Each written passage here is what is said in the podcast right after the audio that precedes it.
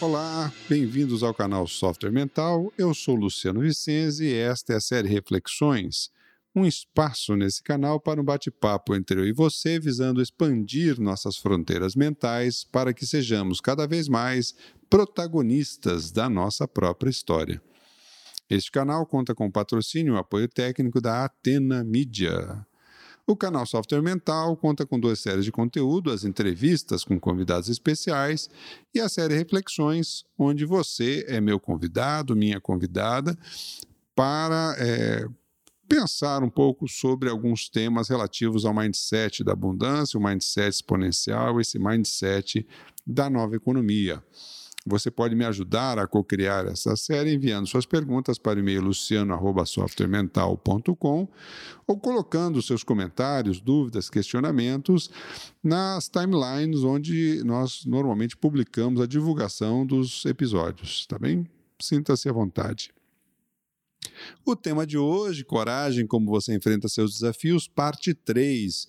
Vamos fazer algumas considerações fechando o assunto da coragem no episódio passado, nós tratamos muito do tema da coragem como uma medida da sua vulnerabilidade. Falamos aí da exposição, da saída da zona de conforto, né? ou seja, quando a pessoa resolve dar um passo além da, daquilo que lhe é familiar, daquilo que está sobre o seu conhecimento, o seu domínio, quer seja bom ou não, e, e ela então essa pessoa faz um, um movimento para buscar alguma coisa realmente nova, uma experiência realmente nova. Falamos do perfeccionismo como uma trava nesse processo. O perfeccionismo, por, esse, por excelência, ele é anti-criatividade, porque o perfeccionista não gosta de errar e o erro faz parte inexorável do novo, do aprendizado, do desenvolvimento. Né? Sempre que a gente estuda a história dos grandes disruptores da humanidade, ou aquelas pessoas que deixaram marcas sensíveis e que são às vezes chamados de gênios por aí, na prática são pessoas que produzem incessantemente e ah, sendo assim, tem alguns resultados ruins, umas produções muito ruins, mas de vez em quando tem alguma coisa fora da curva e com isso consegue um desempenho muito acima da média, né? Para isso é preciso lidar com os próprios medos e principalmente com o medo da crítica. O medo que vem, por exemplo, acompanhado sempre que você começa a fazer alguma coisa diferente do que está padronizado. E, e, e, as pessoas então criticam muitas vezes por medo também. Você sabe que é, é, muitas vezes a reação da crítica ela é uma reação aversiva a algo que está diferente do meu ponto de vista, está diferente da minha forma de enxergar. E, e eu não faço isso como, como uma abordagem construtivista, visando colaborar, visando expandir o pensamento. É, essa crítica é positiva, é extremamente válida e nos ajuda muito a aprender e a crescer juntos. O problema é aquela crítica essencialmente destrutiva, né, que é feita por defesa de território, defesa de interesses ou efetivamente, então, caracterizando o medo de que alguma coisa mude na minha realidade e eu não saiba lidar com a mudança. Então, quando a gente começa a fazer alguma coisa inovadora, de fato, diferente, a gente tem que se preparar justamente para receber as críticas é, não só das pessoas que querem contribuir, essas são muito boas, mas daquelas pessoas que só querem puxar para trás porque vem é, no seu movimento um exemplo do que elas poderiam ou até eventualmente desejariam fazer, mas não têm coragem de fazê-lo. E a questão então da convivência do, com o risco, né? Porque na hora que você começa a, a lidar com alguma coisa que é nova, essencialmente você começa a a ter que enfrentar é, um, percentual de risco naquilo que você faz. Tá bem? É, nesse episódio de hoje, eu quero falar um pouquinho da coragem nas organizações. É, o que, que a gente tá, tem visto aí nessa era aí das transformações digitais, é, fortemente impactada pelas tecnologias aceleradas, é, o que, que vem acontecendo com as organizações, as organizações no Brasil e, e mesmo no mundo, né? Onde é, a, a, capacidade de absorver na prática os conceitos de, de inovação, de criatividade ou de habilidades socioemocionais ainda é um discurso é, na sua quase na sua integridade é, teórico. As organizações, de modo geral, não sabem como inovar, não sabem como ser criativas, investem muito pouco nisso, continuam fazendo mais do mesmo, numa determinada eh, esperança meio autista de que o mundo vá para trás e volte a se encaixar no modelo de negócio, ou que o mundo não mude e o modelo de negócio que essa empresa, ou que essa organização tem hoje, possa durar por muito tempo. É, tanto uma coisa quanto a outra é um, é um erro de abordagem, mas que traz é, uma forma de ver as coisas é, que realmente está passando do ponto, né? Está ficando para trás e muita gente vai ser pega quando vier a onda do tsunami totalmente de surpresa. Nós aqui no, no software mental queremos ver se ajudamos de alguma forma a minimizar esses tipos de problemas, é, mas é certo que isso vai acontecer.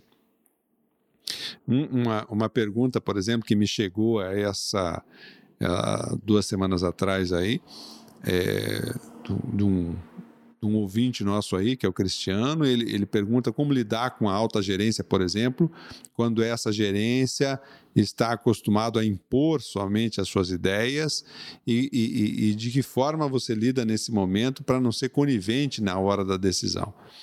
Então, normalmente, é, a minha dica aqui para o Cristiano é, é, é a seguinte: é muito comum nas organizações tradicionais pessoas de alto escalão terem um ego sensível. Quanto maior é o escalão, muitas vezes mais sensível é o ego.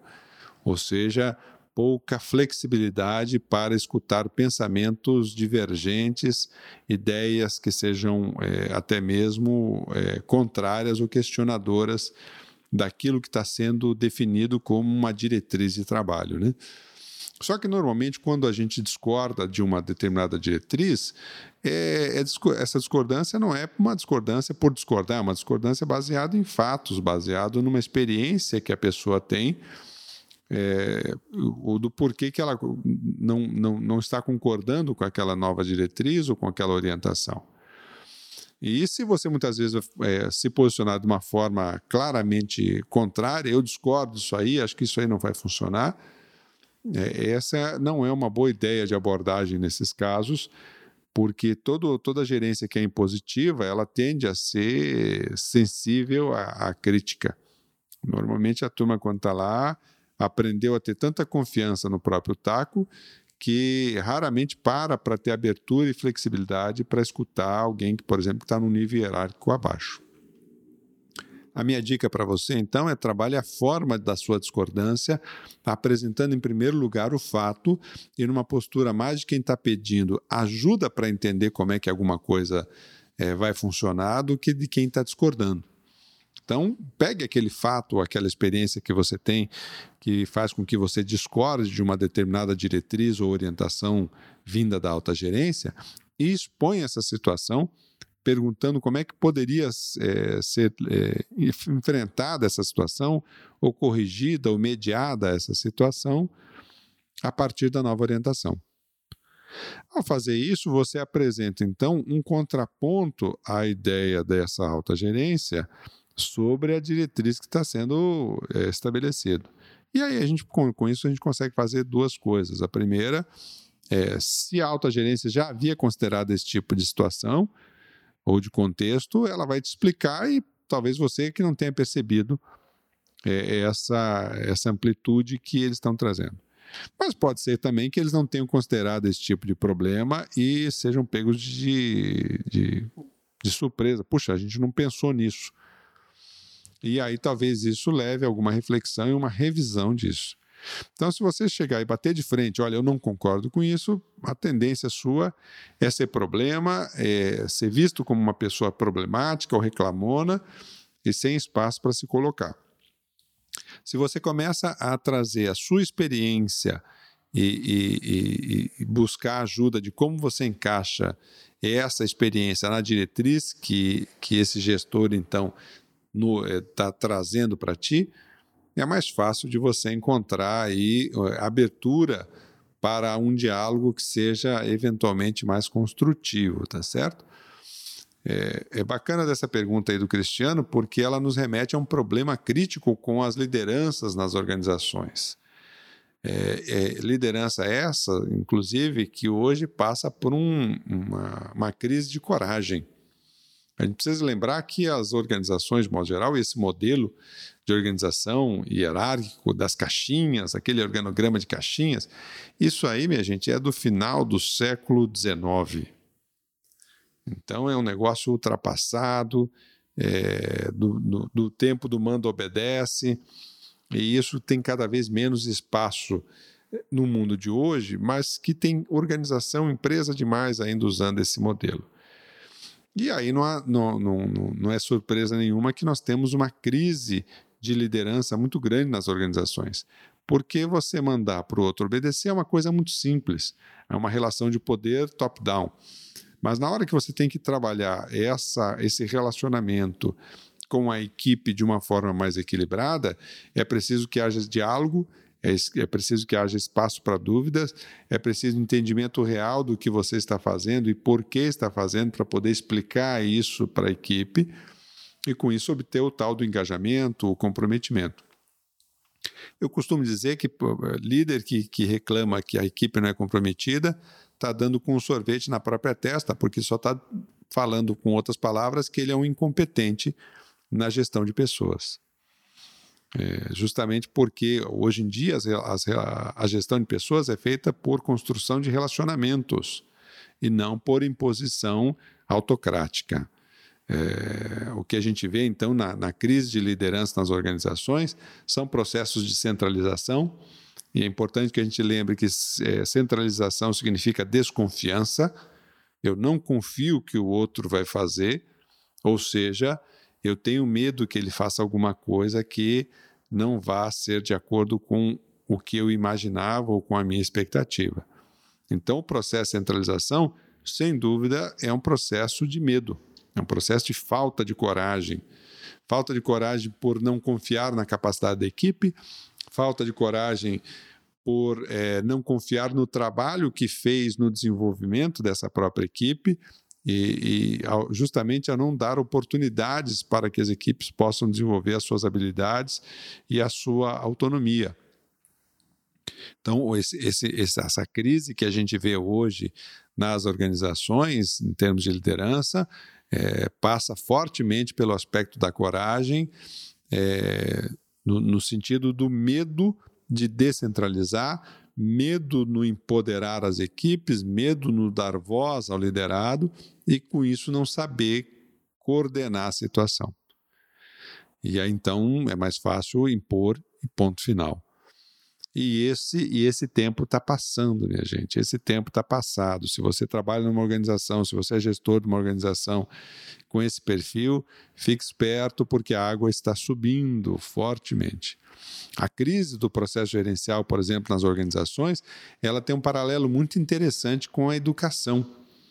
É, se a gente vai voltar então de novo a esse final do século XIX aí para entender de onde é que vem esse processo, é, no modelo hierárquico formal que as empresas foram buscar, é, baseadas aí no modelo militar e no modelo é, eclesiástico, que, onde você tem então uma série de soldados por um determinado cabo, uma série de cabos para um sargento, uma série de sargentos para um tenente, uma série de tenentes para capitão, e vai assim, numa, numa enrolação só até o nível do general é, e que as empresas é, copiaram isso, a educação fez a mesma coisa. A educação começou a segmentar as disciplinas e tratá-las isoladamente, assim como fazia aquele, aquela paródia lá do, do Chaplin no filme Tempos Modernos, onde o cara era especialista só em apertar é, alguns parafusos de uma determinada etapa da esteira rolante de parafusos. Então, é, a educação seguiu o mesmo modelo. E hoje em dia a educação já vem há algum tempo numa crise, justamente porque cada vez mais ela perde relevância no âmbito organizacional. Eu, quando converso com os presidentes de empresa, por exemplo, é, e pergunto se a academia está preparando os profissionais que eles precisam, a resposta unânime é não. Ou seja, a faculdade não prepara o profissional que eles precisam. Por quê? Porque esse cara vem com uma visão limitada, bitolada, muito pequena sobre o que seja é, o trabalho na organização. Ele sabe um pedacinho de alguma coisa num mundo que cada vez mais a gente precisa de sinergia, conexão, integração, compartilhamento, colaboração. Então esse cara chega na, na, na empresa, ele chega despreparado para fazer o trabalho dele. E a empresa muitas vezes tem que tentar é, propiciar essa integração. Então a, a educação seguiu um modelo que está em crise, Hoje a gente conversa muito sobre modelos de aprendizagem ativa, onde o professor, então, que era como se fosse o gerente na organização, é o professor na escola. É o cara que é o manager, é o, é o, é o, é o gestor daquela sala lá. E ele é o que diz o que, que os alunos vão fazer, o que, que eles vão estudar, qual é o parâmetro de desempenho, e se eles repetirem aquilo que o professor falou, eles são promovidos ao próximo ano. E esse mesmo modelo mental é, se aplica às organizações centralizadoras ou de, desse modelo hierárquico padrão. Tem lá o gestor que diz para o funcionário o que, que ele vai fazer, como que ele vai trabalhar, que resultado ele tem que apresentar e se ele cumprir isso, ele passa de ano.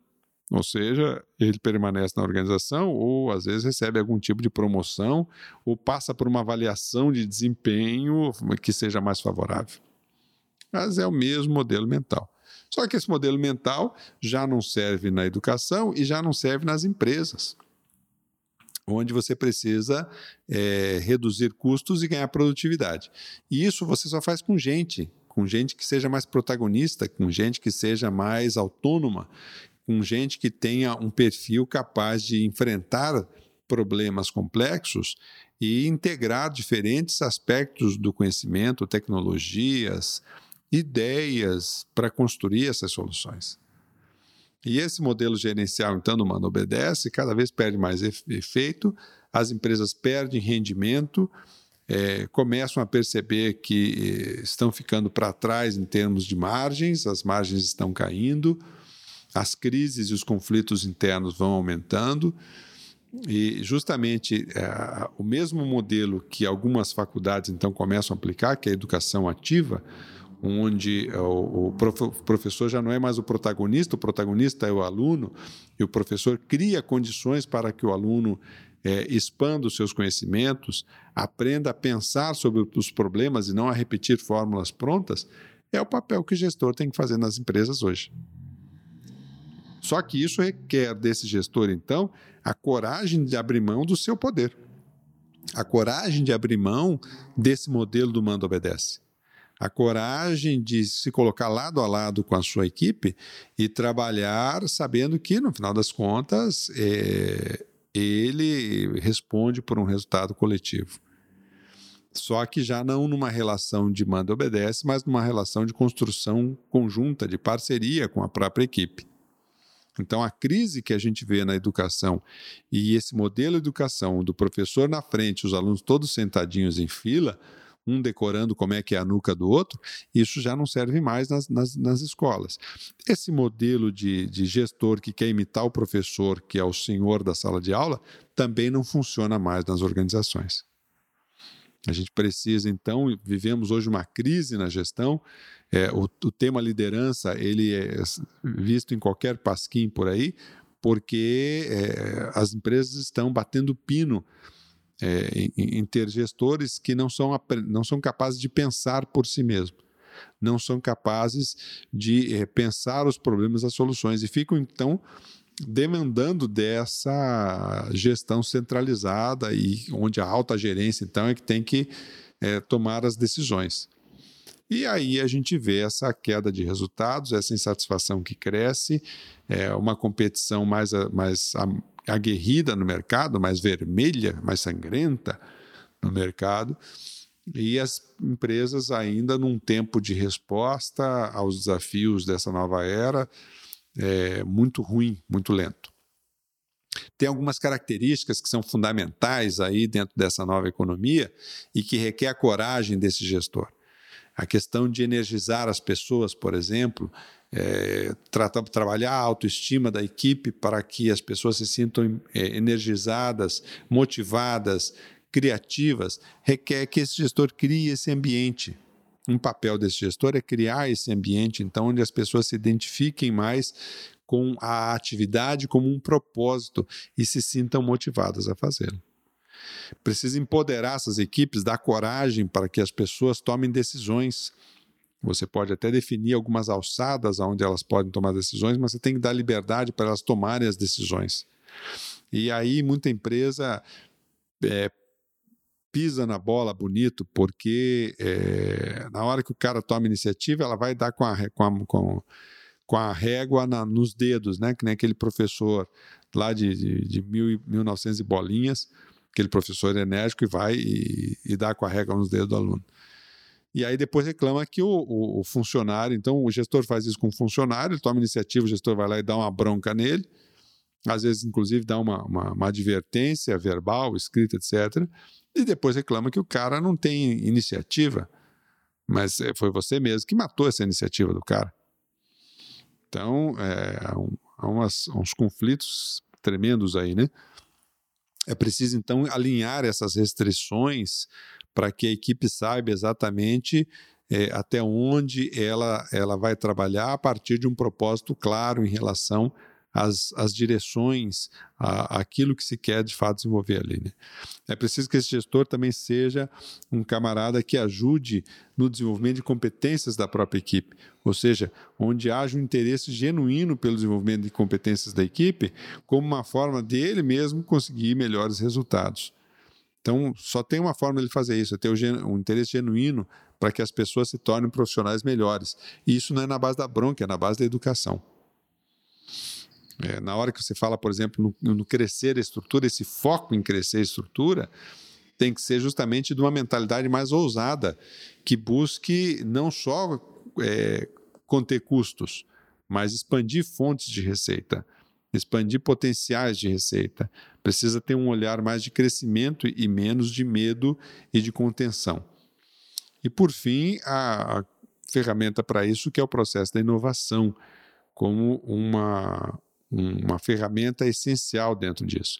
Então, a gestão 3.0, que a gente chama hoje, a gestão da cultura ágil nas organizações, ela passa por essa coragem do gestor sair desse papel onde ele era o centro do universo e o decisor de todas as coisas, para aquele gestor que está ombro a ombro com a sua equipe, trabalhando eh, no desenvolvimento dos, dessa equipe para construir juntos resultados.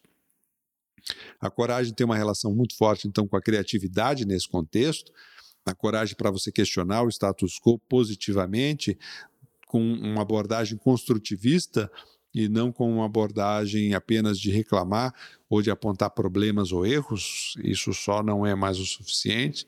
A coragem para implementar aquilo que se cria, muitas vezes as pessoas têm é, dificuldade de implementar os seus projetos, as suas ideias, porque não conseguem lidar com as portas fechadas, com os nãos, com as dificuldades, com os obstáculos que certamente você vai enfrentar na hora que você cria alguma coisa nova. Então, é, a coragem para implementar aquilo que se cria requer resiliência e uma postura de humildade para você aprender durante o processo.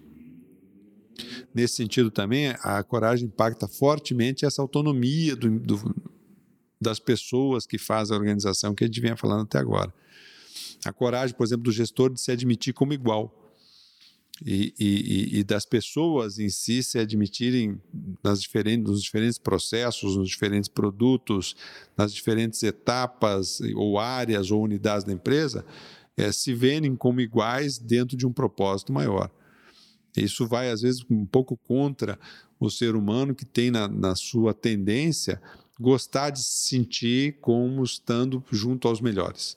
O etnocentrismo, né? Então, é, o cara aqui no Ocidente, ele se acha certo no seu, no seu, seu modelo de vida perante o cara do Oriente, por exemplo. Ou é, o, o, brasileiro que quer questionar o, o, o, europeu, ou o europeu que quer questionar o asiático, o asiático que quer é, questionar o africano. Entre, então, o ser humano ele tem um, nesse etnocentrismo uma tendência de querer se achar mais esperto ou melhor que os outros. E isso também acontece num nível micro dentro das organizações, onde uma área se acha mais especial do que as outras, onde naquela área se acha mais esperto que os outros. Isso, isso precisa ser é, re, é, reduzido. E a redução dessa, dessa postura é justamente pelo fortalecimento da coragem relacionada à autonomia para que as pessoas possam se admitir como igual. Eu não sou melhor que você porque eu sei uma coisa que você não sabe. Eu não sou pior que você porque eu não sei uma coisa que você sabe e a coragem para não se colocar como vítima da história, né? É, a vítima é um papel mais agradável na sociedade porque ela normalmente é acolhida. Então, se a pessoa se vitimiza, lá pelas tantas aparece alguém que quer dar um colo, um ombro amigo, etc. E, tal. e isso não funciona, é, na verdade, quando você precisa de gente que seja protagonista da própria história. Então, é preciso assumir a responsabilidade, é preciso assumir os erros, é preciso lidar rapidamente com os erros, para seguir em frente e construir os resultados que essa era da transformação digital exige das empresas. Então, fazer esse movimento de coragem está sendo um grande desafio para as empresas hoje, para os gerentes, para os profissionais, de modo geral. Minha gente, então, é, é, com essa abordagem aqui, a gente fecha aí é, o tema da coragem. No próximo episódio da série Reflexões, a gente começa a conversar um pouco mais sobre a questão da autonomia e, e, e trazendo alguns aspectos fundamentais para o desenvolvimento dessa autonomia. Muito bem, estamos chegando então ao final de mais um episódio do nosso podcast da série Reflexões. Por que tratamos desses temas aqui no canal Software Mental? Porque confiamos que o mundo é um cenário de oportunidades para quem expande as suas fronteiras mentais. E você merece aproveitar essas oportunidades. Não fique à vontade para mandar as suas contribuições, sugestões e até um próximo episódio. Um abraço.